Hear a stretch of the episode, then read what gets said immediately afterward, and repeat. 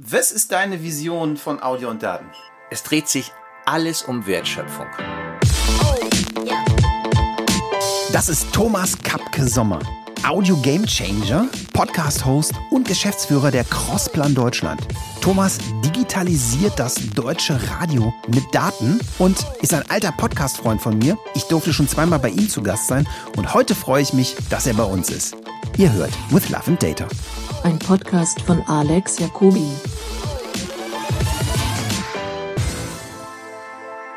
Also, triple große Ehre. Zum dritten Mal mein Lieblings-Podcast-Kollege Thomas Kapke Sommer und heute mal nicht in Audio Game Changer Podcast, sondern bei With Love and Data.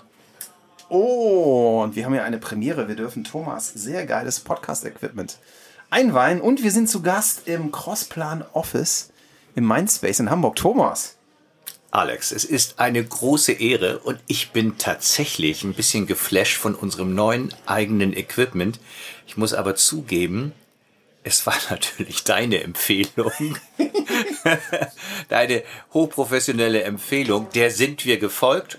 Und wow. für uns ist das auch eine Premiere und ich ähm, freue mich wahnsinnig darauf, dich wieder zu treffen und äh, jetzt mit dir unter einem anderen Label zu sprechen. Ja. ja. ja. Du hast mir letztens, als wir uns im Zug schon getroffen haben, ein bisschen erzählt. Und da würde ich eigentlich gerne anfangen.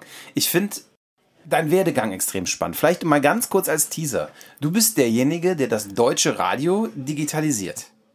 Ich helfe dabei, es zu digitalisieren. Absolut richtig, so, ja. Aber wie bist du da hingekommen? Erzähl mal. Ja, im Grunde hat die Geschichte zwei, zwei Spielebenen. Das eine ist, ich bin beruflich tatsächlich sozialisiert, eher man würde sagen analog. Okay. Ich habe im äh, TV-Bereich begonnen, ich habe auch im Radiobereich begonnen, immer in der Vermarktung. Was hast du da gemacht? Erzähl mal. Ja, Vermarktungschef. Okay. Also im Radiobereich habe ich begonnen bei den... Also klassische Sales, oder? Klassischer Sales, ja. Ich habe äh, tatsächlich die ganze äh, Sales-Geschichte hinter mich gebracht, vom kleinen Verkaufsberater bis zum Geschäftsführer tatsächlich. Ja. Also mir macht keiner in einem Sales-Gespräch irgendwas vor. Ich habe alles erlebt, ich habe ah. alles, alle Ausreden, ich kenne alle Ausreden. und äh, bin aber analog sozialisiert. Und irgendwann im Jahre 2004 bin ich tatsächlich in der großen IP Deutschland reingerutscht ins digitale Business. Auf einmal hieß es, wir brauchen einen Geschäftsführer für RTL.de, Vox.de, NTV.de, alles was damals so neu war. 2000. Hm, 2004. 2004. 2004. Also kurz nach dem äh, Blast. Ja, kurz nach dem Crash. Es gab auch keine Kekse mehr, das muss man mal so sagen. es, war, es war wirklich ein bisschen ärmlicher. Ja. Und ähm, ich weiß noch genau, wie ich unterschrieben habe bei der IP Deutschland keine Ansprüche mehr zu haben, äh, rein ins digitale Geschäft. Die Autos waren tatsächlich kleiner. Ich saß am Katzentisch, nicht mehr bei den großen Meetings, hatte aber eine kleine Company, die ich führen durfte. Und ich habe im ersten Vierteljahr, Alex, es ist wirklich wahr, keinen geraden Satz gesagt, weil ich es echt nicht kapiert habe, was da abging. Diese ganzen Deal-Modalitäten und E-Commerce und was alles dahinter war und TV und Online. Und das war gar nicht so einfach. Und dann habe ich das ein bisschen begriffen und habe dann einige Jahre tatsächlich die EP Interactive, so hieß sie ja. damals, ähm, tatsächlich leiten dürfen mit ganz, ganz, ganz tollen ja, Was habt ihr da damals gemacht mit Liebe und Daten? Im Grunde mit Daten noch wahnsinnig wenig. Okay. Damals gab's Alex den Klick. Okay. Es gab den Klick. Und dieser Klick war verheiratet meistens mit einem TV-Spot. Man hat also meinetwegen für die AOK ein ähm, Gesundheitsspecial ausgestrahlt im TV, also einen schönen Spot. Und wir haben das dann digital vertieft. Also haben eine kleine Geschichte drum gebaut bei rtl.de, vox.de und überall, woanders auch. Äh, RTL 2, NTV. Und ähm, haben dann geschaut, wie viele Leute klicken denn auf so einen Bericht. Mhm. Und das war unsere Währung. Es war nur der Klick, da war nichts mit sind das Frauen, Männer? Sind das Jugendliche? Welche Affinitäten haben die? Kaufen die sonst noch was ein? Es war 2004 brutal der Klick. Deshalb hatten wir auch so viele Bildergalerien. Weil die immer gerne geklickt wurden. Absolut. Und die Agenturen haben geguckt, wird denn da viel geklickt? Ist auf so einer Seite was los? Also Qualität war noch nicht ganz weit oben. Ja. Und es war wirklich datamäßig sehr rudimentär. Okay. Es lief im Grunde über die TV-Zielgruppe. Man ging davon aus, Menschen, die auch irgendwie TV gucken, die gucken sich auch im Online was an. Aber mehr war das nicht. Es war rudimentär. Was ist denn so? Es war total anders. Äh, die Menschen, die eigentlich TV guckten, die hatten den Faxabruf für irgendwas, fürs Wetter. Oder die Menschen, die TV guckten 2004, das waren diejenigen, die eher beim äh, Teletext nochmal geguckt haben. Kann, okay. ich, kann ich eine Reise buchen? Wie ist denn das Wetter? Wie ist denn mein Sportverein gerade unterwegs? Konnte man im Teletext eine Reise buchen? Ja. War das interaktiv? Mhm, das war interaktiv. Das war ähm, äh, die Interaktivität bestand in einer Telefonnummer. Okay. Und äh, ich kann dir aber heute verraten, dass das margenträchtigste Produkt in der RTL-Welt zu meiner Zeit, als ich dort tätig war, tatsächlich der Teletext war. Höchste, margenträchtigste Produkt. Also Aufwand-Nutzen war in einem unfassbaren Verhältnis für RTL. Und am meisten lief natürlich Erotik. Erotik. was ich total geil finde, weil man ver verzettelt sich so schnell in Dingen, die vermeintlich komplex sind, dadurch ja. geiler wirken. Ja. Äh, mit Reportings, äh, äh, für die man Analysten einstellt. Ohne Frage. Um am Ende zu merken, der Scheiß lohnt sich nicht. ja. O oder zu sehen, dass ähm, bestimmte Nutzungsformen sehr beharrlich sind. Also ja. selbst als wir fancy Dinge nachher machten, im digitalen Bereich natürlich, haben wir eine Homepage eingefärbt für die Telekom in Magento und was weiß ich nicht alles hatte mein Kollege, der den Teletext führte, eigentlich jeden Montag immer sehr lächelnde Augen, weil er die neuesten Zahlen präsentierte und die waren stramm hoch. Und wir hatten vor allen Dingen im Teletext das große Glück, dass wir Gewinnspiele machen konnten. Denn alles, was über Formel 1, vielleicht weißt du das noch, im Fernsehen war, Formel 1, äh, da hieß es immer, und äh, jetzt das Formel 1 Gewinnspiel in der Werbepause, gehen Sie auf Teletext Seite 309 und machen Sie mit. Ah, da musst du ja hm. Geld dafür bezahlen, im Grunde über eine Telefonnummer mitzumachen ja. bei einem Gewinnspiel. Ja. Und ich kann dir sagen, das war hoch siebenstellig. Also dieses, ja, dieses, dieses Produkt Teletext, um es mal abzuschließen, war ein irres. Ja. Und da musste sich die digitale Welt später mit RTL.de und so weiter richtig strecken. Also fairerweise müssen wir ja sagen, ja. eigentlich ist das doch digital Teletext. Im Grunde ist es sehr, es ist super rudimentär, aber digital. Ja, äh, es gab sogar einen Rückkanal, äh, den Telefonanruf oder es gab den Faxabruf. So weißt etwas. du, wie viele Leute sich heute auf die Fahne schreiben, dass sie den analogen und digitalen Kanal miteinander connecten? Ja, ja, viele wahrscheinlich. Ähm, aber ich kann dir eins sagen, diese gelernte Struktur aber des Teletext, jeder wusste, was auf Seite 300, 400, 600, 700, 800 war, hat unfassbar geholfen, ähm, das ganze Nutzererlebnis sehr gut zu gestalten. Man mhm. wusste, was man bekam. Es war alles grob verpixelt, aber es war erfolgreich. Und aus dieser Welt komme ich tatsächlich. Und äh, danach, letzter Gedanke vielleicht dazu, bin ich dann sehr unvermeidlich zu großen anderen Unternehmen gegangen in der digitalen Welt, web.de und GMX.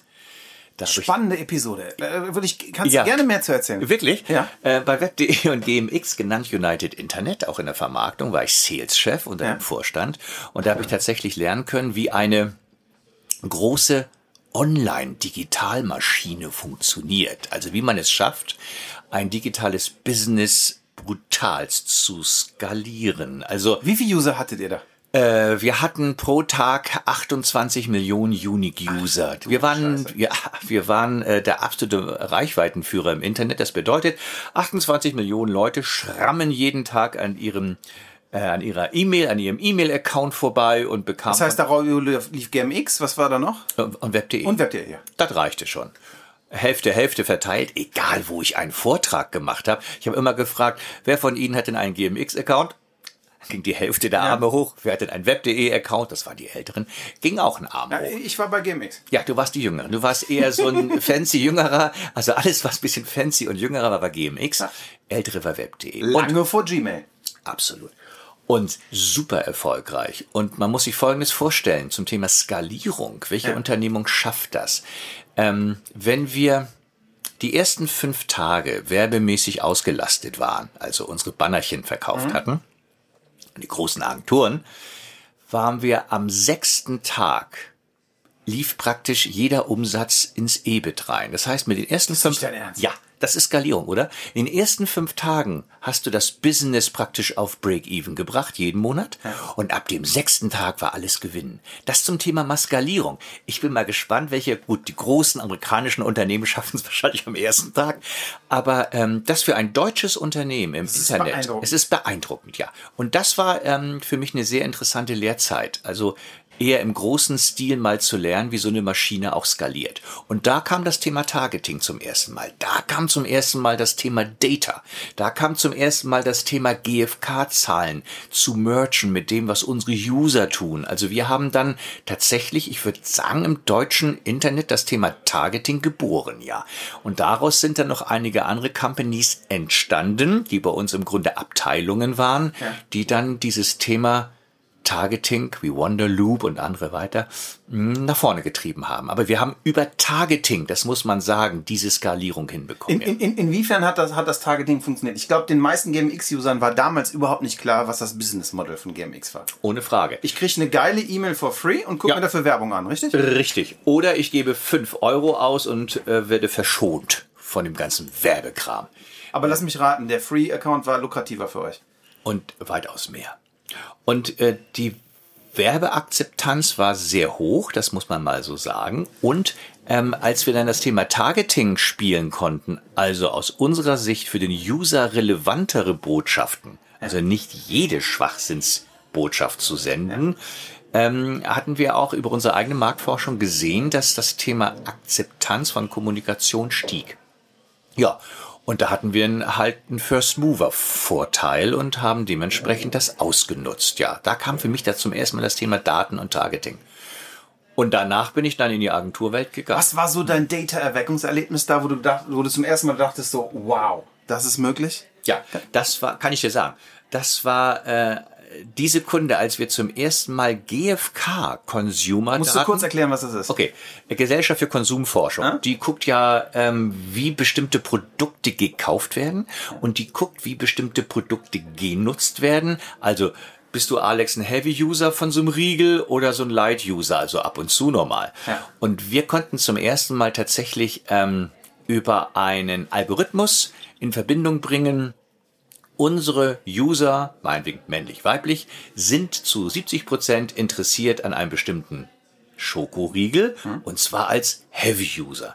Und wenn du als Unternehmen weißt, dass du Heavy User hast oder auch Light User, also Gelegenheitskäufer, kannst du deine Kommunikation ganz anders ausstrahlen, weil du natürlich dem Heavy User äh, nicht dauernd mehr sagen musst, wie dieser Riegel heißt und wie der schmeckt, das machst du bei dem Light-User, um den zu Wiederkäufen zu animieren. Und das war mein Erweckungserlebnis. Also GFK-Daten mit harten User-Daten zu merchen.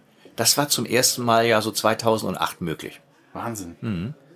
Bist du danach noch weiter in der Digitalbranche geblieben? Ja, oder? ja dann hat mich dieser Virus tatsächlich gepackt. Ich hatte ähm, aufgrund meiner Position ganz viel zu tun mit äh, äh, Auditoren. Das sind also Unternehmen und Menschen, die gucken so äh, Mediaagenturen auf die Finger, ob die richtig abrechnen, ob die richtig die Ver Sagt man ja, dass das sinnvoll ist. Total.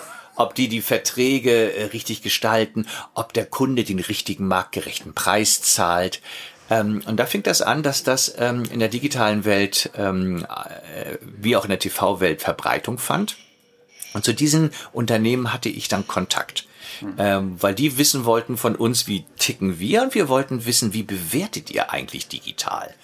Und dann bin ich angesprochen worden, ob ich nicht nach Hamburg wechseln möchte und bin dann innerhalb dieser Unternehmensgruppe kein Auditor geworden, aber einer der Geschäftsführer für Thomson Meter Control. Das ist ein weltweites Unternehmen, das guckt, wo Werbung ausgestrahlt wird und zwar mit wie viel Werbedruck, sprich Geld. Hm?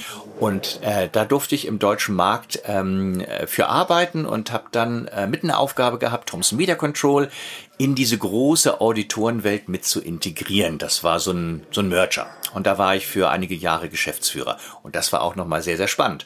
Und dann ist es, wie es Nein, es kommt, wie es kommen muss, Alex. Dann werden Agenturen auf dich aufmerksam und sagen, möchte ich meinen Schreibtisch wechseln? Und dann war ich die letzten Jahre Agenturgeschäftsführer. Und in die von, von einer Mediaagentur? Ja, ja, genau, genau. Also alles, was über Mediaagenturen gesagt wird, stimmt. Und ich war dann selbst einer von denen. Und, ähm, und alles, was Mediaagenturen übrigens über Vermarkter denken, stimmt auch. Ich war ja auch Vermarkter. Ja, wir, wir hatten ja schon äh, Thomas Koch und, ja. und, und äh, Christoph Baron hier. Wir haben schon viel erfahren über Mediaagentur. Ja, genau. Das, was Thomas Koch, Thomas Koch übrigens, der kommt demnächst zu Demexco in einem meiner Podcasts vor. Der hat sich bereit erklärt, einen Podcast auch zu machen mit cool. der Audio Game Changer. Ein, ein fantastischer Podcast-Gast. Ohne Frage. Der war mit uns, das muss ich mal ganz leise dann sagen, mit United Internet. Wir sind unter uns. Unter uns öfter mal auf so Inselgesprächen. Da haben wir entre nous eine Fahrt gemacht, irgendwo auf eine Insel und dann war Thomas dabei und hat er uns die Ohren lang gezogen und gesagt, was ihr macht, geht ja überhaupt nicht. Und ich glaube, er machte das auch mit Mediaagenturen. Aber das ist ein wirklich ein toller Gesprächspartner, weil der so offen ist und ja. weil er auch so einen unverblümten Blick auf die Branche hat. Ja. Und genau, und dann war ich einer von diesen Mediaagentur-Heinseln.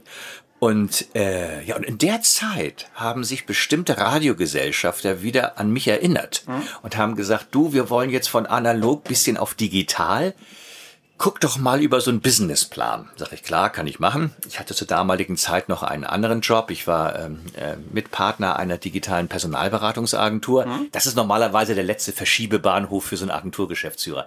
Das ist nämlich so wie, du kennst doch jeden und du kennst doch alle, willst du nicht zu so einer Personalberatung kommen, denn äh, es passt einfach. Ne? Mhm. Da, so schließt sich eigentlich ein beruflicher Kreis. Verstehe.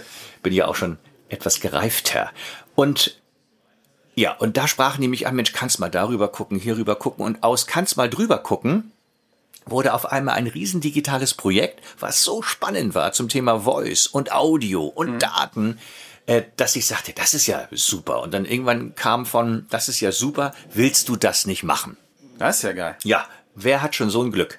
Dass, äh, äh dass man ein Thema mit erdenken und bewerten darf ja? und dass man gefragt wird, es auch zu tun. Und da war ich dann irgendwann Mitarbeiter 1.0 der Crossplan Deutschland, gegründet am 7. Februar 2018 saß ich im Amtzug, in, im Anzug mit meinen Gesellschaftern und Krawatte bei einem Notar. Legte aber Krawatte und Notaranzug hier gleich wieder ab, bin ins Mindspace in meinen Turnschuhen und habe von Mitarbeiter 1.0 dann bis zum heutigen Tage sehr schnell zehn Mitarbeiter aufgebaut. Wow. Und wir sind tatsächlich in Europa eins von drei Unternehmen, kann man sagen, die sich derart sophisticated mit Daten und Audio beschäftigen, ja. So, das sollten wir jetzt mal lang und breit ausrollen. Ja, jetzt, jetzt, auch, jetzt, jetzt wissen auch alle. Äh, ja, aber jetzt, jetzt, jetzt, ich, ich finde ich finde es immer total wichtig zu verstehen, wo jemand herkommt, damit mhm. man die, die Ideen versteht. Und ich finde, du hast eine total geile, spannende Story, sowohl durch, durch deine Profession als Geschäftsführer, der immer wieder ja. Probleme löst, ja, ja. als auch durch, durch deine Reise vom, vom ganz analogen äh, ja, Sales, ja, klassischen ja, Sales, ja, ja. auch noch wahrscheinlich dem vor CRM Sales, ne? Das ist vor Data Driven Sales. Das ist der äh, Filofax Sales. Ich hatte so ein kleines Büchlein, da waren Namen drin und Telefonnummern und Adressen und dann bin ich mit meinem Auto losgefahren und habe dann äh, jetzt nicht geklingelt, aber ich sag mal, der Termin wurde einen Tag vorher abgemacht. Äh, es war tatsächlich manchmal wirklich so, Alex, weil es auch kleinere Kunden waren, äh, zu Anfang, hätten sie grundsätzlich Interesse an TV-Werbung. Ist ja Wahnsinn. Ja, so, so begann das Sales. So begann das Sales. Und äh, das war nichts mit Daten, nichts mit CRM, das war Filofax, das war ein Buch. Und ich hatte einmal, letzte Geschichte dazu, ich hatte einmal in Berlin, weil ich da tätig war, bei Butter Lindner, weil ich da abends einkaufte und so Hunger hatte, hatte ich mein Filofax auf dem Tresen liegen lassen. Ah. Kurz vor 18 Uhr. Setze ich mich in mein Auto, fahre los und denke, scheiße jetzt war's das mit deiner Karriere. und dann bin ich wieder reingerannt zu Butterlindner und es war fünf nach sechs, war schon zu, dann klopfte ich und dann winkte mir die eine nette Fleischfachverkäuferin mit meinem Filofax und gab mir das wieder in die Hand gedrückt. Das war ja mein Leben, dieses ja, Buch. Ja, ja, ja. Und das war mein CRM. Äh, und dann bekam ich meinen Filofax äh, wieder, sonst säßen wir wahrscheinlich wir beiden heute nicht hier. Das ist ja geil. Das ist ja krass. Ja, das war krass. Ja, und dann kam Audio, ja. Und dann kam Audio. Mhm. Dann kam Audio. Mhm. Was ist deine Vision von Audio und Daten? Es dreht sich alles um Wertschöpfung. Okay. Jeder Datenpunkt, den wir heute oder in Zukunft, also meine Vision ist immer geknüpft an Wertschöpfung. Jeder Datenpunkt, im Augenblick sind es 90 Datenpunkte, die wir bei jedem Aufruf eines Streams sammeln. Das Streams, ja, was für ein Stream? Alle. Äh, wir also haben, äh, Online-Radio? Ja, oder? genau. Äh, wenn ich von Streams rede, meine ich im Grunde Online-Audio-Angebote. Ich meine im Grunde Web-Angebote. Ich meine entweder das, was du analog im Radio hörst, kannst du ja auch gespiegelt digital im Radio hören, ja. den Simulcast. Oder ein spezielles, manchmal nicht moderiertes Angebot wie ein Weihnachtsstream von, äh, von der Regocast-Gruppe für RSH oder Radio Bob mit der harten Seite, ein Stream nur für diejenigen, die Hard Rock hören wollen. Wenn da Menschen, User, sich dafür entscheiden, dieses digitale Angebot zu nutzen, sammeln wir im Grunde anonymisiert bei jedem Aufruf 90 Datenpunkte. Und die müssen ja irgendwie verarbeitet werden. Und was, was für Datenpunkte sind das? Was, was das war? Fängt ganz harmlos an bei der Uhrzeit. Ja. Das äh, geht dann weiter äh, laut gemacht, leise gemacht, wann, äh, welcher Song, äh, über welches Device, mit welcher Konfiguration, äh, aus welchem Gebiet, wo kommt denn der gerade her und so also weiter und so fort. IP-Adresse ist eine mögliche Geolocation, die wir abbilden. Und das geht dann weiter über harte technische Daten, wie welcher Browser wurde gerade genutzt. Ähm, ähm, und das sind nachher tatsächlich technologische wie auch eben nicht technologische Datenpunkte, die sich auf die anonymisierte Person beziehen. Haben wir den schon mal wiedergefunden? War der da schon mal? Also ist der gefleckt? Sind das anonymisierte, nicht personalisierte 90 Datenpunkte? Ja. Und das sind bei uns im Jahr Milliarden von Datenpunkten. Ja. Okay. Mhm. Und daraus machen wir was. Was machst du daraus? Ja. Wir packen das, und du bist ja auch so ein Salesforce-Jünger wie ich. Ich bin gerade vom Salesforce ja, Basecamp. Die, die, genau. Yvonne Fritz war ja mit dir da, die war ja auch da, unsere ähm, Chefin für das Thema Business Development. Ähm, wir packen das, vereinfacht gesagt, in eine ganz große Datenmaschine. Das ist eine Datenmanagement-Plattform. Und da kuratieren und ordnen wir erstmal diese Milliarden von Signalen. Und die packen wir letztendlich in Töpfchen. Und diese Töpfchen heißen bei uns Segmente. Mhm. Also wir weisen einem Aufruf eines Webangebotes bestimmte Attribute zu. Also kam der öfter, nur einmal, was hatten der gehört, was hört denn der noch, wie lange, was ich gerade eben so ausführte. Und diese Attribute über einen bestimmten Algorithmus geben mir die große Chance zu sagen, der ist höchstwahrscheinlich ein Mann, höchstwahrscheinlich interessiert an Rock, höchstwahrscheinlich aus einer Großstadt, zu einer großen Wahrscheinlichkeit noch ein Autofan und so weiter und so fort. Weil wir, jetzt kommt's, in dieser Salesforce-Welt die große Möglichkeit haben, mit anderen Datenpartnern, eben wieder anonymisiert aber, DSGVO, ähm, unsere Daten mit deren Daten abzugleichen. Also Sind das auch Audioanbieter oder ganz andere Anbieter? Völlig andere Anbieter. In der Salesforce-Welt hast, hast du Anbieter aus FMCG, du hast Anbieter aus Immobilienbereichen, Automotive mhm. und die sind unheimlich daran interessiert zu lernen, ähm, wie sich im Audiobereich User bewegen, was die interessiert. Und wir sind total interessiert daran zu lernen, ob unsere User sich zum Beispiel für Immobilien oder Autos interessieren. Mhm. Wie gesagt, immer anonymisiert aber über diese Welt, diese Hoch aber identifiziert, also aber identifiziert, anonymisiert, identifiziert. Ich weiß, wer es ist, aber ich weiß nicht, wer er heißt. Genau, ich weiß das, nicht, wo er wohnt. Genau, das wollen wir auch gar nicht, weil alles andere wäre Direktmarketing. Kann ich auch einen Brief schreiben und dahin gehen. Ja. Ähm, was wir ja tun, ist, dass wir Annahmen treffen, aber diese Annahmen sind hochvalide, sie sind signifikant, ja. weil wir eben diese technologischen Möglichkeiten haben und eben Milliarden von Punkten haben.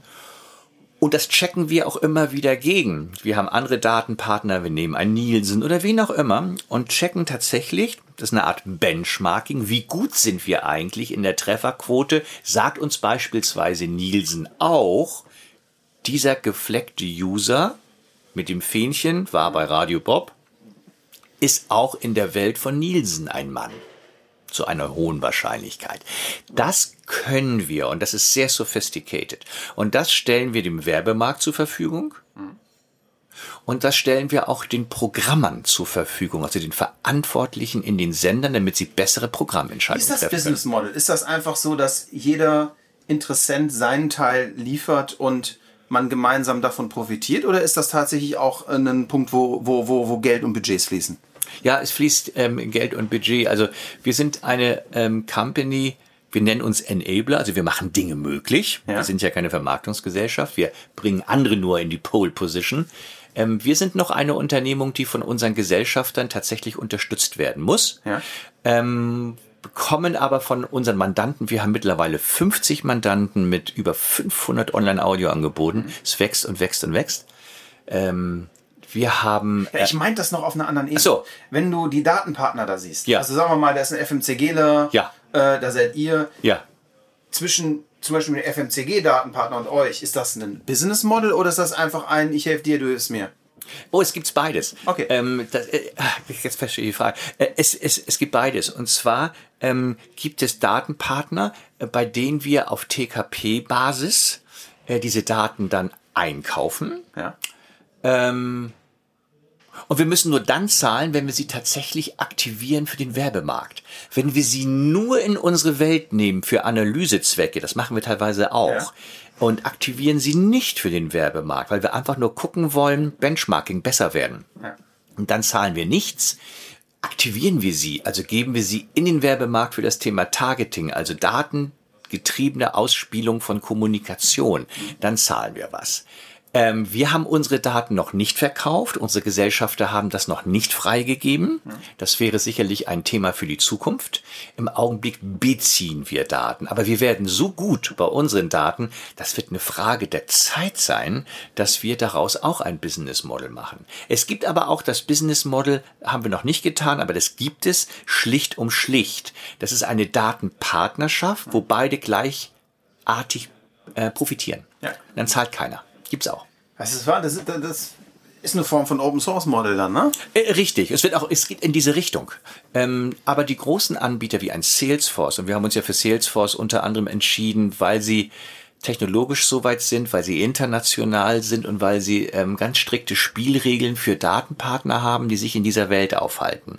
Wir müssen ja sehr darauf achten, dass das Thema safe ist, im Sinne von E-Privacy, die irgendwann kommt, und DSGVO.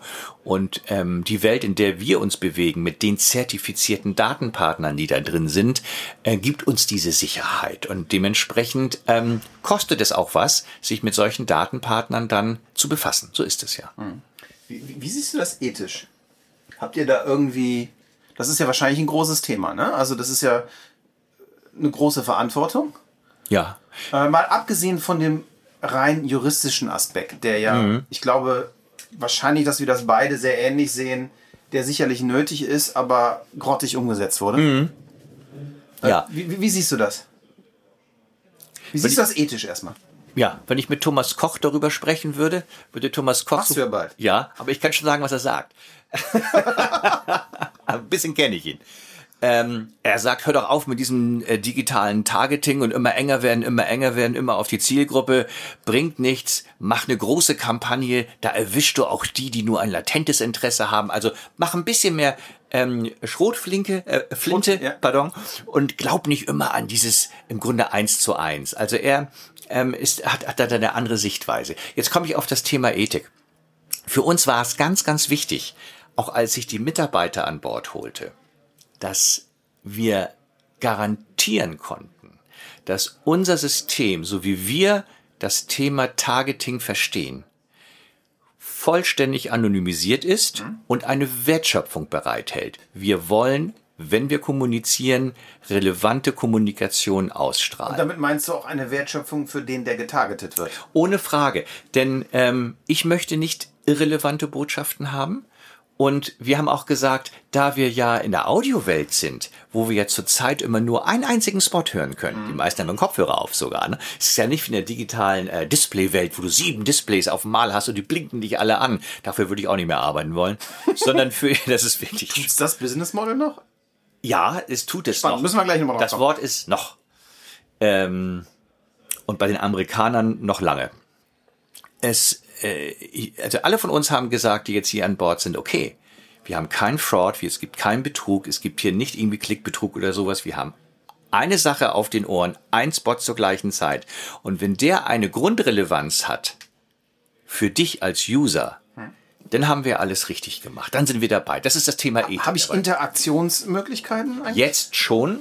Ähm, die fangen jetzt gerade gerade erst an. Unsere Kollegen von der RMSI stellen auf der, mit denen wir eng zusammenarbeiten, stellen auf der Dimexco einen interaktiven Spot vor, der über Alexa läuft. Okay, geil. Das finde ich total cool. Du kannst also als User kurz reinquatschen und kannst sagen, äh, Alexa, da will ich mehr drüber wissen. Oder Alexa, die Probefahrt hätte ich gerne. Oder Alexa, bestell mir das. Äh, dieser interaktive Spot, da haben die jetzt gerade ein wunderbares Demo mit einer tollen Agentur gebaut und das werden wir hören auf der Dimexco. Ja, das ist die, das ist die nächste Raketenstufe, die kommt. Das ist die Interaktion im Audio. Auf jeden Fall. Auf jeden Fall. Und von daher brauchen wir Daten auch. Wir müssen diese Daten auch haben, nicht zuletzt, um daraus auch was zu machen für den für die nächste Raketenstufe wieder, aber immer bitte anonymisieren. Wenn du jetzt Menschen fragst, ob sie getargetet werden wollen, sagen die immer nein. Ja, es liegt am Wort. Ich glaube, das liegt genau an dem Begriff. Wenn ich, hier, wenn ich die Frage anders stelle und sage, möchtest du relevante Botschaften bekommen, kriegst du ein Ja. ja.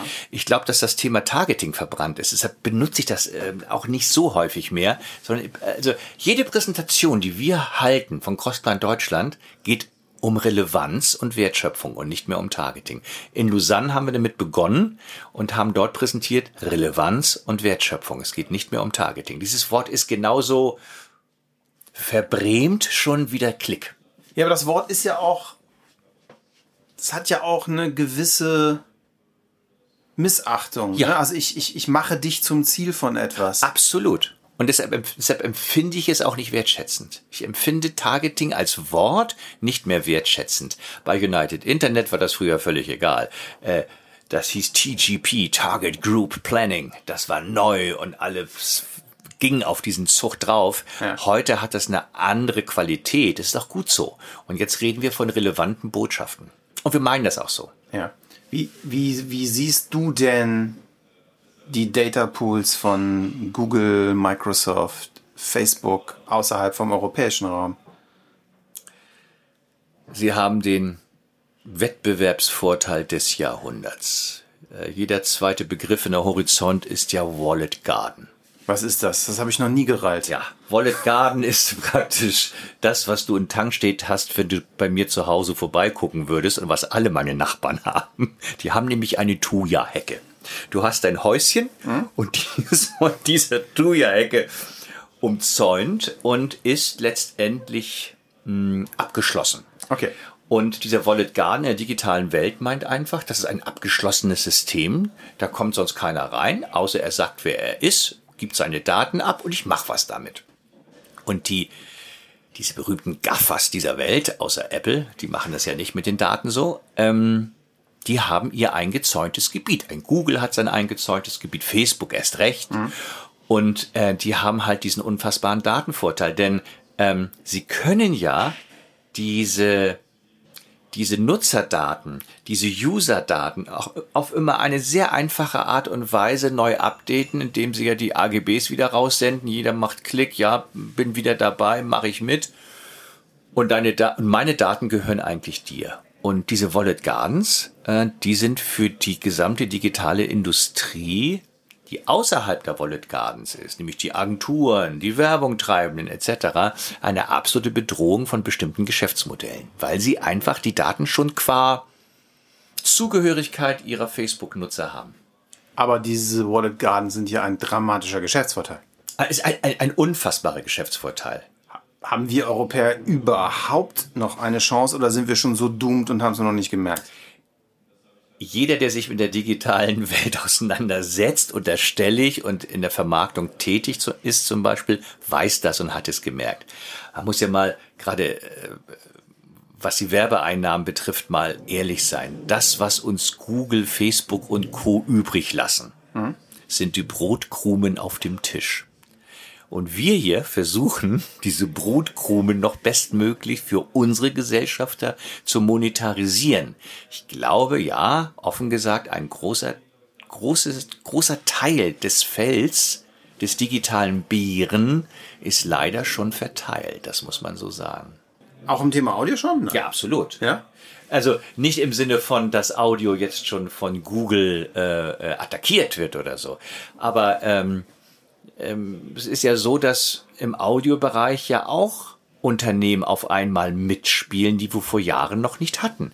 Wir denken an Spotify und ja. deshalb müssen sich unsere Gesellschafter mit ihren Radioangeboten ebenso hochqualifiziert digital aufstellen, damit wir einem Spotify, einem Deezer und anderen, die auch werbebasiert sind, die Stirn bieten können. Da verändert sich ja auch sehr viel.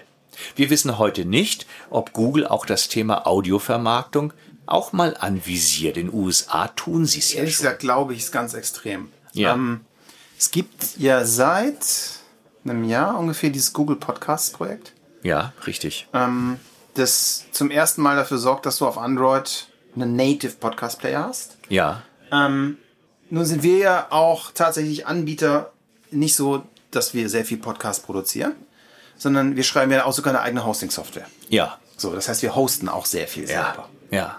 Dementsprechend haben wir natürlich auch Daten von Ja. Plays. Ja.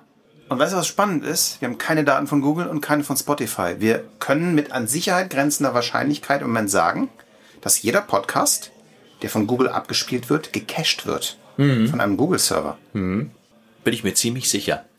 Der wird rausgeschnitten, der ist weg. Bei Spotify dasselbe. Absolut. Also wir haben, weil ich wollte es wissen und ich habe mich irgendwann, es ist kein wissenschaftlicher Versuch, ja, aber wir haben uns mal wirklich einen Nachmittag hingesetzt mit Entwicklern, äh, alle Mann Konsolen und Logfiles auf und dann ein großes Team gebaut von Leuten, wo, wo gesagt wurde so, du hörst jetzt mit der und der App diesen Podcast. Und jetzt alle 30 Mann hören heute um 16 Uhr diesen Podcast. Ja. Dann dasselbe, keine Ahnung, eine Stunde später. Also alle Mann Ja. jetzt mit Android-Handy über Google diesen Podcast hören.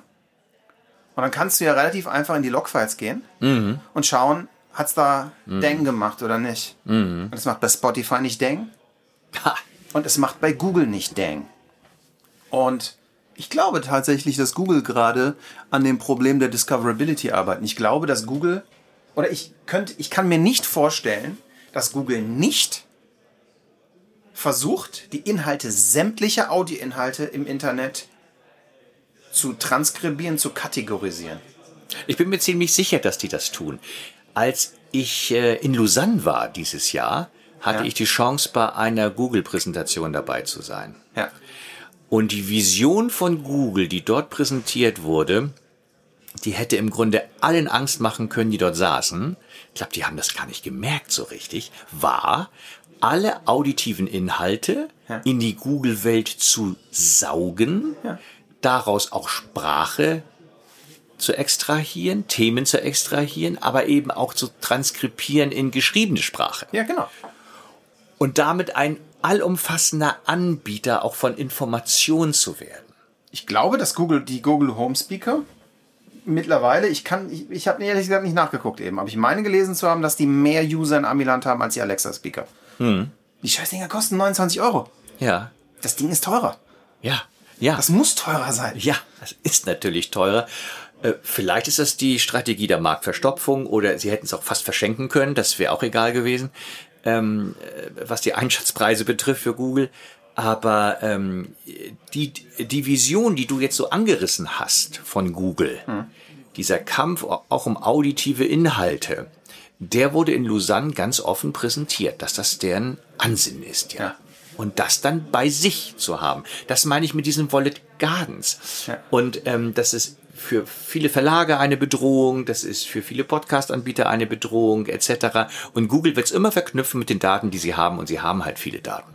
Und das wird dann wieder in Werbung ausgespielt werden. Oder man kann dann auch ja, seine persönlichen Snippets des Tages, was brauche ich eigentlich, um meinen Tag zu starten und zu begehen etc., wird alles aus der Google-Hand kommen, ja, auch das Auditive. Äh, deswegen ähm, sind wir gerade dabei, unsere Gesellschafter, unsere Online-Audio-Angebote so sophisticated digital aufzubiefen, wie es geht, damit wir weit vorne sind. Und sollte uns mal jemand wegkaufen wollen oder sollte uns jemand mal in seine Vermarktungswelt ziehen wollen, was wir ja nicht hoffen, weil wir mit der RMSI ja sehr, sehr gut fahren, dann sind wir wenigstens teuer. weil wir eben schon so weit sind. Ja. Weil wir nicht jedem auf den Leim gehen. Ja. Ähm, aber das ist auch mit ein Grund, warum wir so weit vorne sein wollen. Ja, so ist es. Also von daher, es bewegt sich viel. Ja. Und das Thema Podcast-Daten, was du angesprochen hast, finde ich total virulent.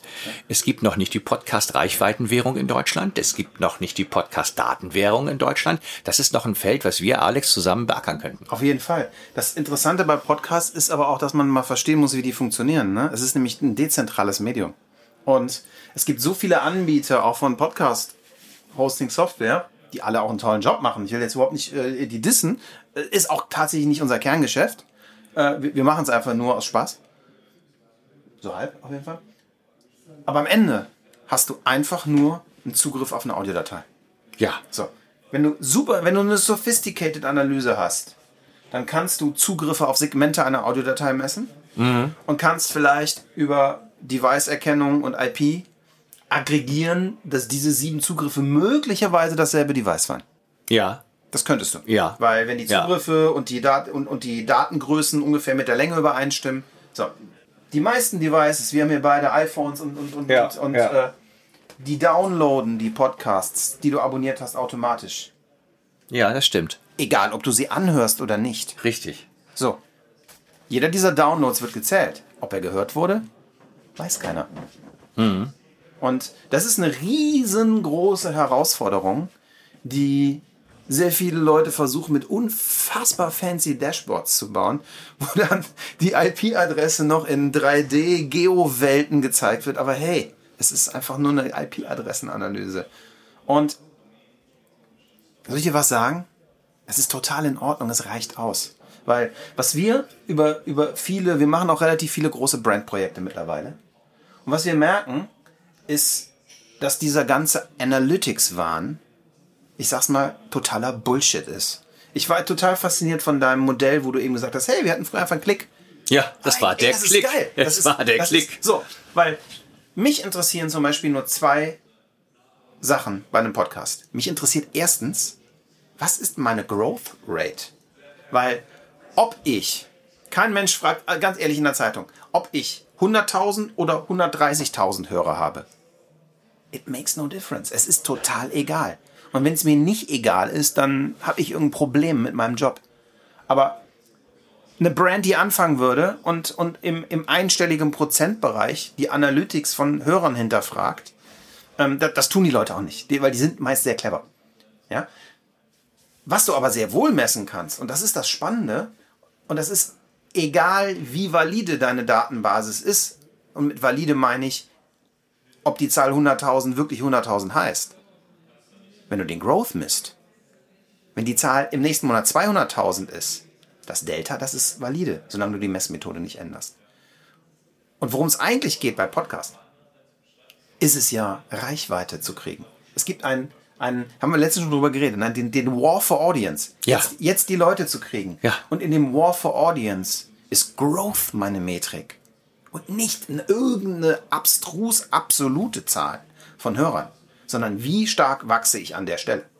So, das, ist eine Metrik und die ist viel spannender als ich habe 70.000 Hörer. Weil, klar, es gibt die Anbieter, die Podcasts produzieren, um am Ende Werbezeiten zu verkaufen.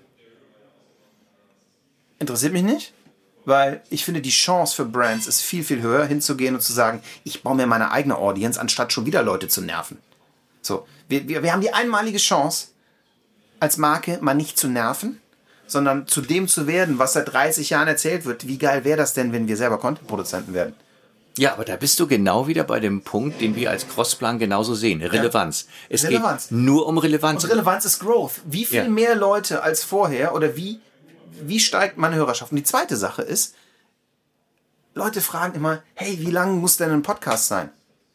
Weißt du, was die simple Antwort ist? Je mehr ich Projekte mache, ist, solange er geil ist. Ja, Es gibt Episoden, die sind drei Stunden lang, die sind super. Es gibt Episoden, die sind 20 Minuten, die sind super. Ja. Es gibt auch Episoden, da ist man froh, dass sie nicht länger als fünf sind. ja, das hatte ich neulich auch in der Bahn. Ich höre mal in der Bahn Podcasts und ich merke ganz genau, also ich habe da so ein wahrscheinlich wie jeder so eine Art Sensograph oder Seismograph, wie das heißt. Ich kann dir ich kann dir schon gefühlt nach Sekunden fast sagen, Ja. ob die Hoststimme okay ist, ob mich das interessiert, ob das mich anspricht, ob ich da äh, dranbleibe.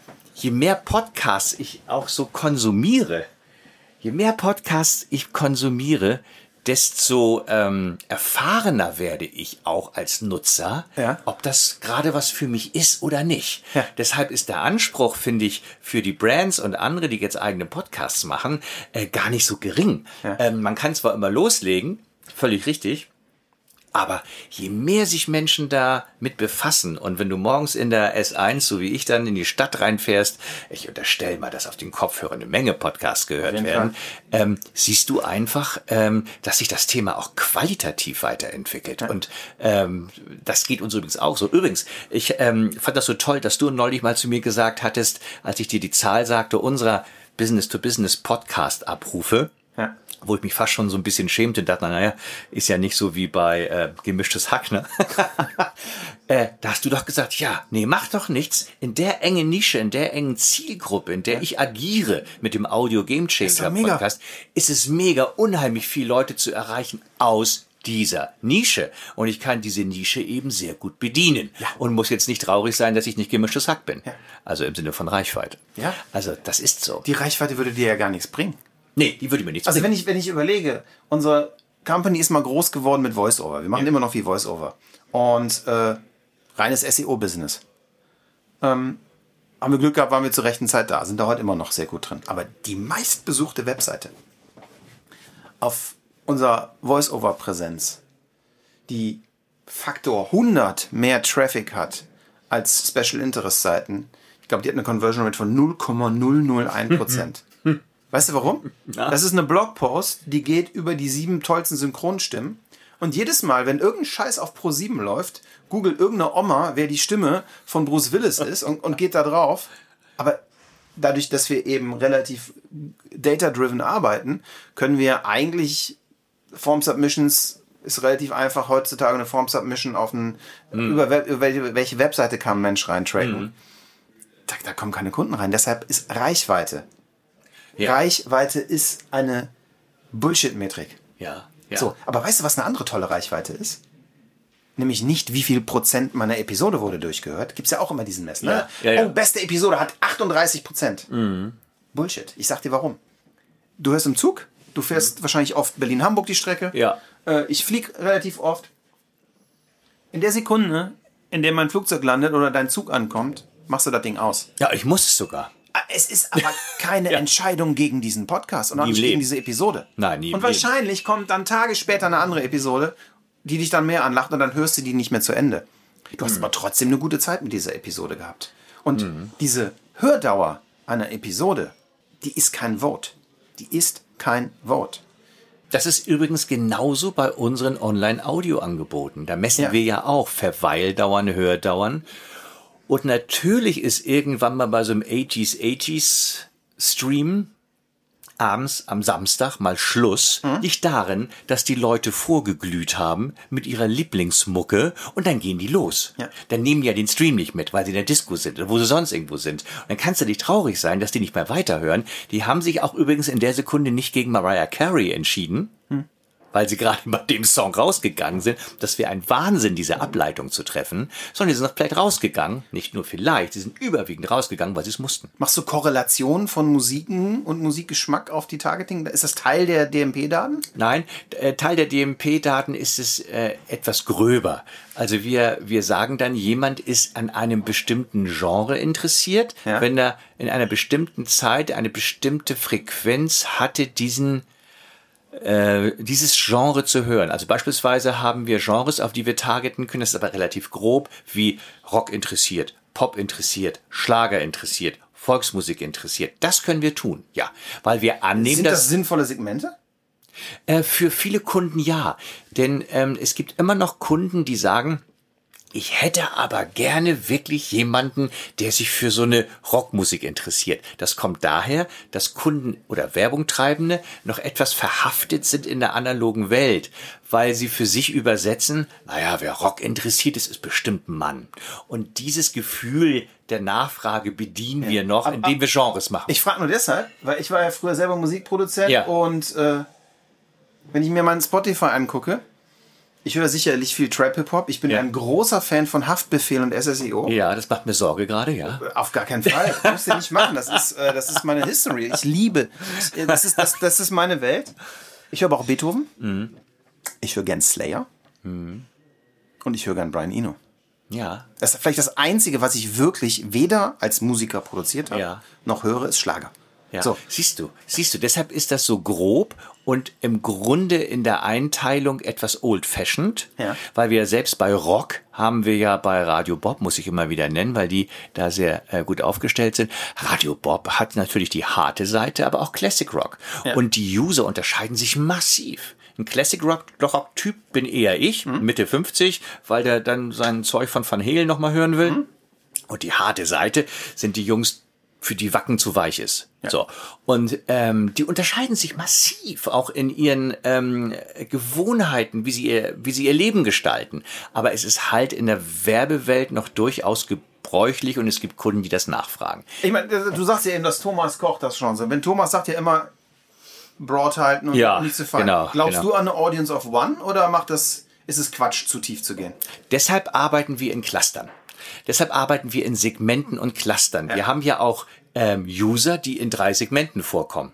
Okay. Weil diese Segmente äh, Attribute haben wie vielleicht eher männlich, eher fußballorientiert, eher Großstadt, eher das. Und da kann jemand ja ein Dreitöpfchen sein. Achso, dann habe ich, hätte ich das Attribut Hip-Hop, das Attribut äh, Klassik und das Attribut äh, Metal.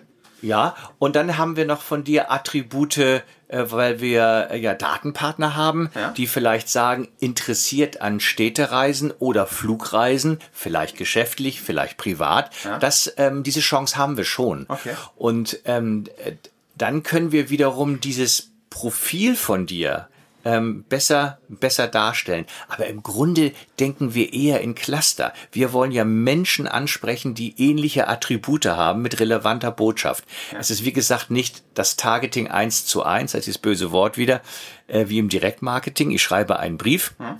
sondern wir wollen ja im Grunde allein schon, weißt du, Alex, durch das Thema Geo sind wir sowieso gefordert, eher in Clustern zu denken, weil wir können ja und dürfen nicht runter auf, ich sag mal ganz einfach, die Hausnummer oder so, weil dann könnte ein Mann vielleicht in einem kleineren Ort, der nur eine Hauptstraße hat, ein User relativ leicht zu identifizieren sein. Ne? Ja. Wenn man weiß, in der Hauptstraße wohnt nur ein Typ, dann wissen wir, aha, das ist dann der und der und der ist St. Pauli-Fan und macht das und das. Das wollen wir gar nicht. Wir wollen Attribute, Clustern, relevante Botschaften, kein Direktmarketing. Und das reicht aus. Das reicht aus, um relevante Botschaften gut an den Mann zu bringen. Baut ihr sowas, könnt ihr sowas wie Lookalike Audiences bauen? Das machen wir sogar schon. Äh, wir machen äh, Lookalike Audiences, um ähm, Reichweiten, die, wir nennen sie Populationen, hm? Wir bauen Reichweiten auf, das nennen wir Population, äh, zu vergrößern. Also wenn zum Beispiel der, der regionale Vertrieb kommt und sagt, ah, ich habe hier einen Fialisten für Motorradbekleidung. Hm? Können wir daraus äh, vielleicht eine Population machen?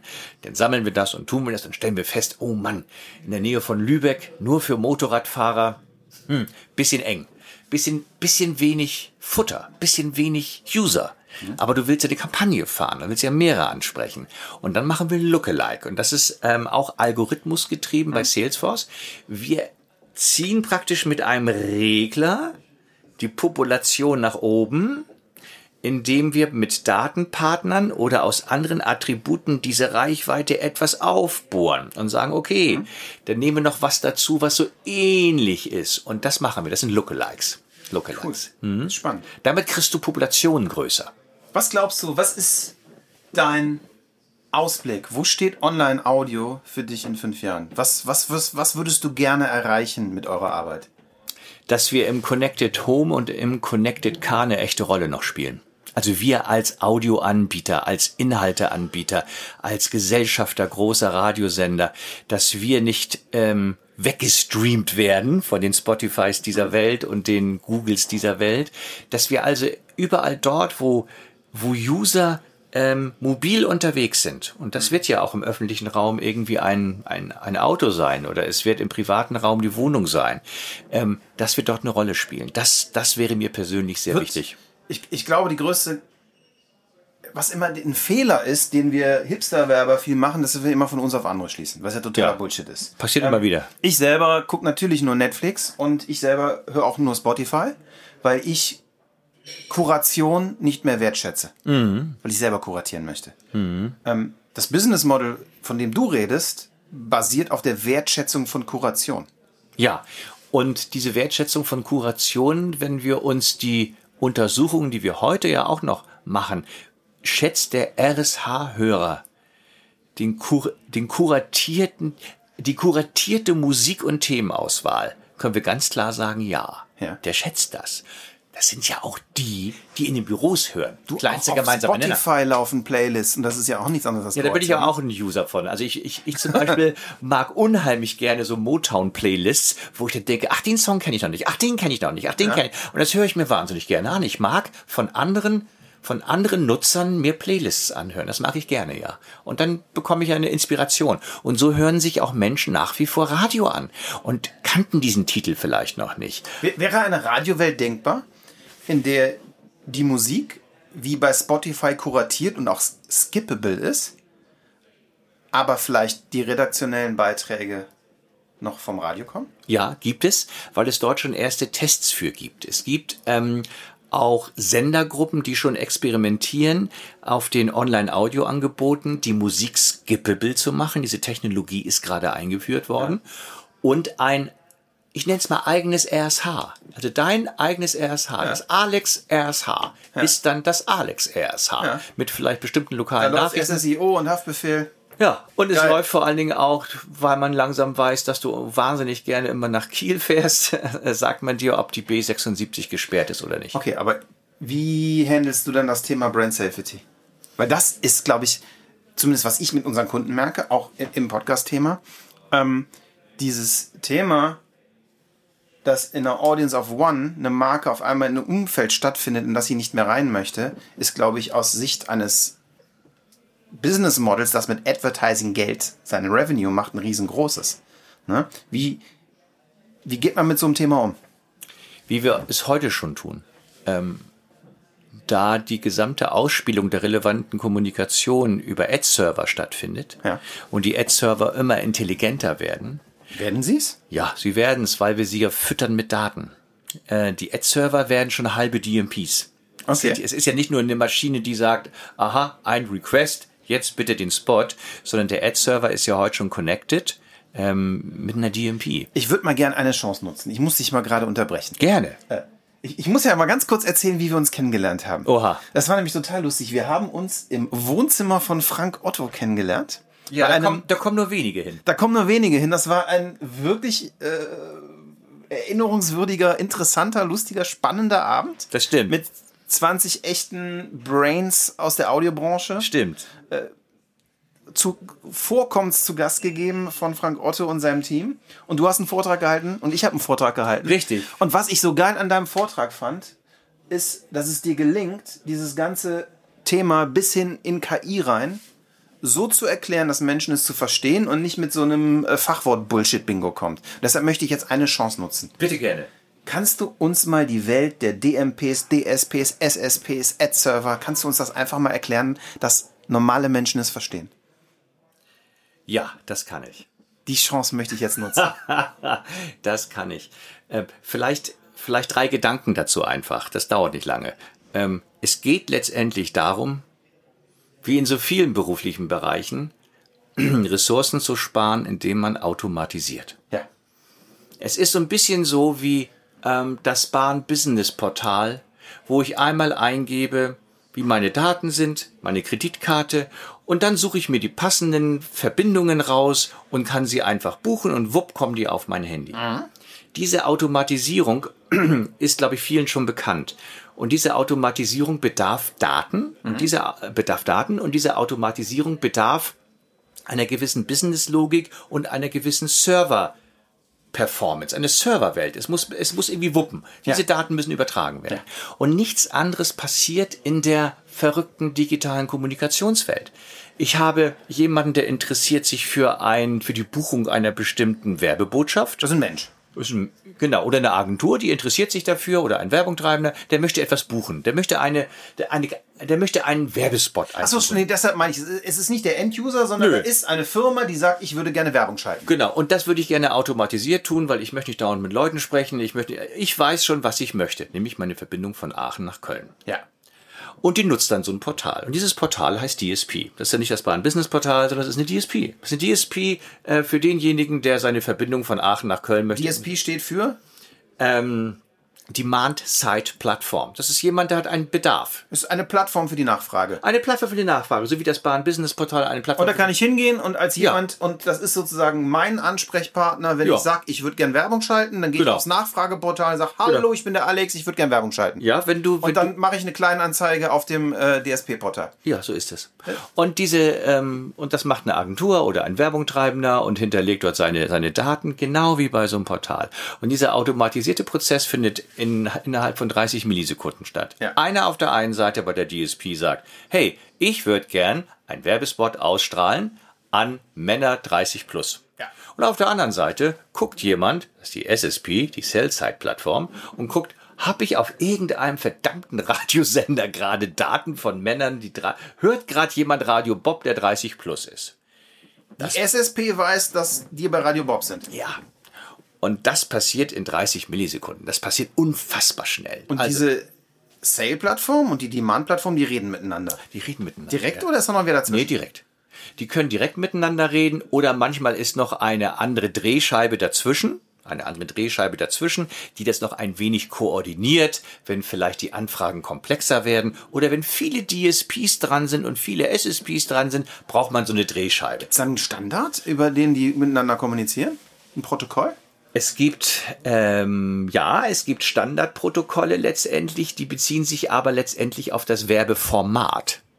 Also will ich ein Spot einkaufen im Radio oder ein Displaybanner oder ein Video, ähm, ist letztendlich die, ähm, geht die Fokussierung und die Unterscheidung über das Werbeformat. Ja. So. Und du hast einfach nur zwei. Einer will was, einer gibt was. Und mittendrin ist Technologie, die die beiden zusammenschraubt. Und der eine sagt, kostet mindestens das, der andere sagt, ich zahle maximal das. Ja, Jetzt das- sind die sich einig, was passiert? Und dann wird ausgestrahlt über den berühmten Ad-Server. Okay, was, erklär mal, was ist dann der Ad-Server? Der Ad-Server ist ein Kasten in der Mitte, Ja. der die Information kriegt.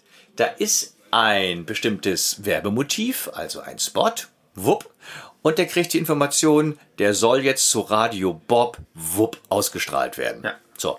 Und der schafft eben in einer unwahrscheinlich kurzen Zeit, dieses Motiv zur rechten Zeit am rechten Ort für den richtigen Preis auszustrahlen. Das ist jemand, der wie bei der Lufthansa, wenn du die Anfrage stellst, äh, Köln-Hamburg, der Flug, dann steht doch da meistens, erwarten Sie bitte einen Augenblick, dann, dann äh, ist bestätigt. So, und das geht in viel schneller in so einem Ad-Server. Der kriegt also von rechts die Info, hey, schieb mir mal den Spot raus und von links die Info, wo es denn hingehen soll. Und im Hintergrund dieses Ad-Servers passiert ganz, ganz, ganz, ganz, ganz, ganz viel. Da wird nämlich gesammelt. Ist das richtig rausgegangen zum richtigen Preis? Kann ich das mir mal abrufen? Kann ich dieses Reporting sehen? Aber im Grunde ist das eine ganz einfache Geschichte. Jemand will was, jemand gibt was. Wer betreibt den Ad-Server? Normalerweise derjenige, der ähm, etwas gibt, also die, ähm, die Seite der Vermarkter, Warum ist das nicht mit der SSP zusammen? doch ist mit der SSP. Okay, ach, das ist mal zusammen. Ja, also, also im Audiobereich ist es sogar zwingend mit der SSP zusammen, weil es dort einen Anbieter gibt, der das so zusammen anbietet. Es gibt in anderen werblichen Bereichen das durchaus getrennt. Ähm, Aber, aber der Interessent, der am Ende Hauptbetreibt, ist immer der Publisher, der Anbieter. Ja, zu 90 Prozent. Es gibt auch Agenturen, die einen Ad-Server haben, weil die über ihren eigenen Ad-Server mitzählen. Ah, okay. Das ist praktisch so eine Art, wie beim Golfen, so ein Zähler, der immer mitschreibt, ist es Sch- Schlag 7 gewesen oder Schlag 9, weil man zum Schluss sehen will, ob man nicht zu viel zahlt. Aber so grundsätzlich ist es so, es macht schon Sinn, dass derjenige den Ad-Server hat, der es auch ausspielt. Ja. Mhm. Und das ist ganz einfach. Es gibt jemanden, der was will, jemand, der was gibt, und einen in der Mitte, der es ausspielt. DSP, SSP, Ad-Server. Und ich danke. Und ich finde das so wichtig, dass man es mal so erzählt, weil ich glaube, dass ganz viel von der Problematik, die in Data-Driven Werbung kommt, davon kommt, dass es den Menschen keiner erklärt und dass die Leute es nicht verstehen und dass sie völlig zu Recht Schiss vor etwas haben, was sie nicht verstehen, weil es ihnen keiner erklärt hat. Da bin ich mir ziemlich, ziemlich sicher. Ich musste mir sowas sehr hart erarbeiten, weil äh, bei mir aufgrund meiner äh, beruflichen Position immer davon ausgegangen wurde, der weiß sowas. Ne? Der weiß ja sowas. Aber ich bin ja, wie, wie du weißt, nicht native digital, sondern ich musste es mir erarbeiten. Und dementsprechend ähm, musste ich mir auch Bilder und Brücken bauen. Und letztendlich DSP, SSP, Ad-Server in der Mitte, ähm,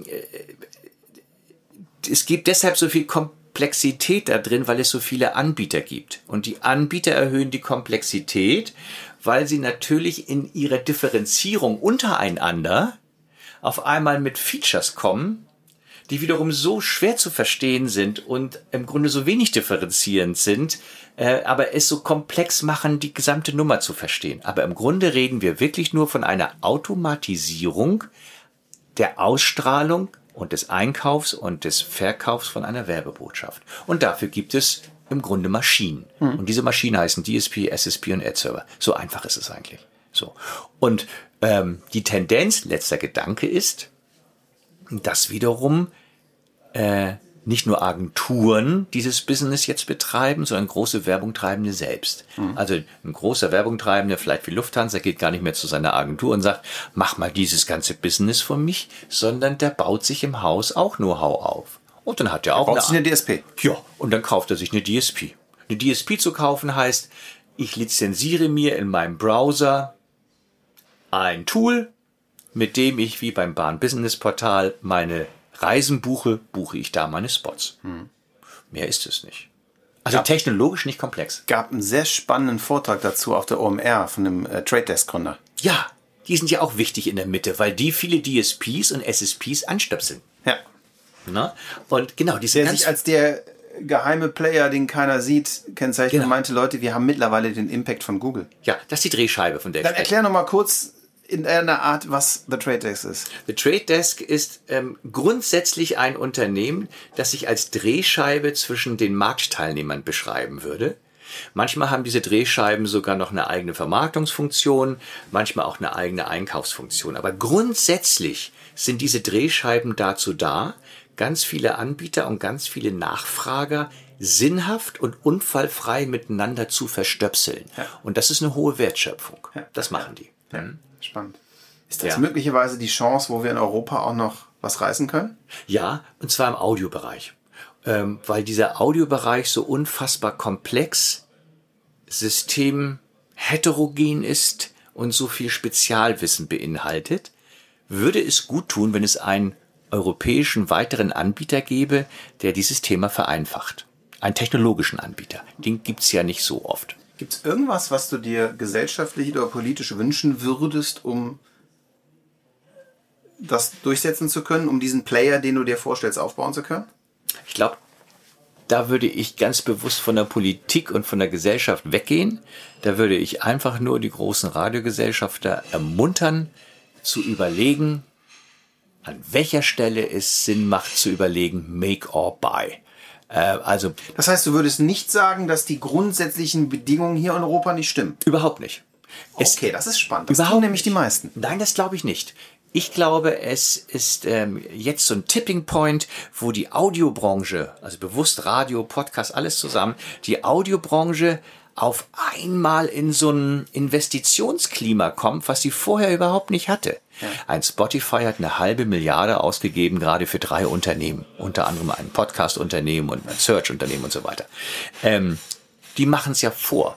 Und ich glaube, dass wir jetzt eine Situation haben, wo diese sehr zurückhaltenden Investments der, der Radiobranche aufbrechen in ein, in ein Investitionsklima, Beispiel Crossplan Deutschland, sonst gäbe es uns nicht, durch den Mut unserer Gesellschafter, sonst gäbe es uns nicht, ähm, auf einmal zu sagen, hey, und jetzt machen wir die Pace und jetzt bestimmen wir auch Technologie und jetzt gucken wir mal zum Thema Daten. Es kostet alles Geld, aber ich glaube, jetzt geht's los, weil das Investitionsklima ist da. Das gab es vorher nicht. Hm. Es war kein politisches Klima, also äh, Thema. Es war ein Investitionsthema. Ja. Man musste es auch nicht. Aber jetzt, wenn man mithalten will, muss man's. Deshalb ist in Europa ganz viel möglich gerade, ja. ja. Und wir sind dabei, Alex, du und ich. Wir sind dabei. Thomas, tausend Dank. Wir haben eine Stunde und sieben Minuten geredet. Nie im Leben. Es kam mir wie 20 Minuten vor. Nein, da wird doch die Durchhörquote 38 Prozent sein. ich glaube 98. Ich glaube es auch. Tausend Dank. Ich danke dir. Wir haben sehr viel über Daten gelernt, über Liebe mit Daten und über Audio. Weißt du was, von wem ich, von, von wem ich dich grüßen soll? Sag. Muss ich ganz, ganz schnell nur sagen. Ich habe gerade meinen äh, Vorsitzenden der Gesellschafterversammlung da gehabt, Herrn Franzen, der dich eingeladen ja. hatte zu Frank Otto. Und ich habe gesagt, mein Business Pro kommt gleich. mein, mein, mein Audio Business Sparring Pro kommt gleich. Und er sagt, das ist so toll, dass aus dieser Frank Otto Geschichte so ein Digitalsparring zwischen uns geworden ist und hoffentlich ja auch meine geschäftliche Beziehung noch weiter, dass er so glücklich darüber ist, dass aus so einem Abend sowas geworden ist. Und von dem soll ich dich ganz herzlich grüßen. Dann würde ich sagen, ganz herzlich zurück. Und ich glaube, dass wir Herrn Franzen mal einen Drink schulden, dass er uns connected hat. Absolut. In diesem Sinne, auf ganz bald. Ne? Auf ganz bald. auf ganz bald. Das war With Love and Data mit Thomas Kapke Sommer von Crossplan. Wenn euch die Episode gefallen hat, geht zu iTunes, bewertet uns mit 5 Sternen und hinterlasst einen Kommentar. Wir freuen uns von euch zu hören.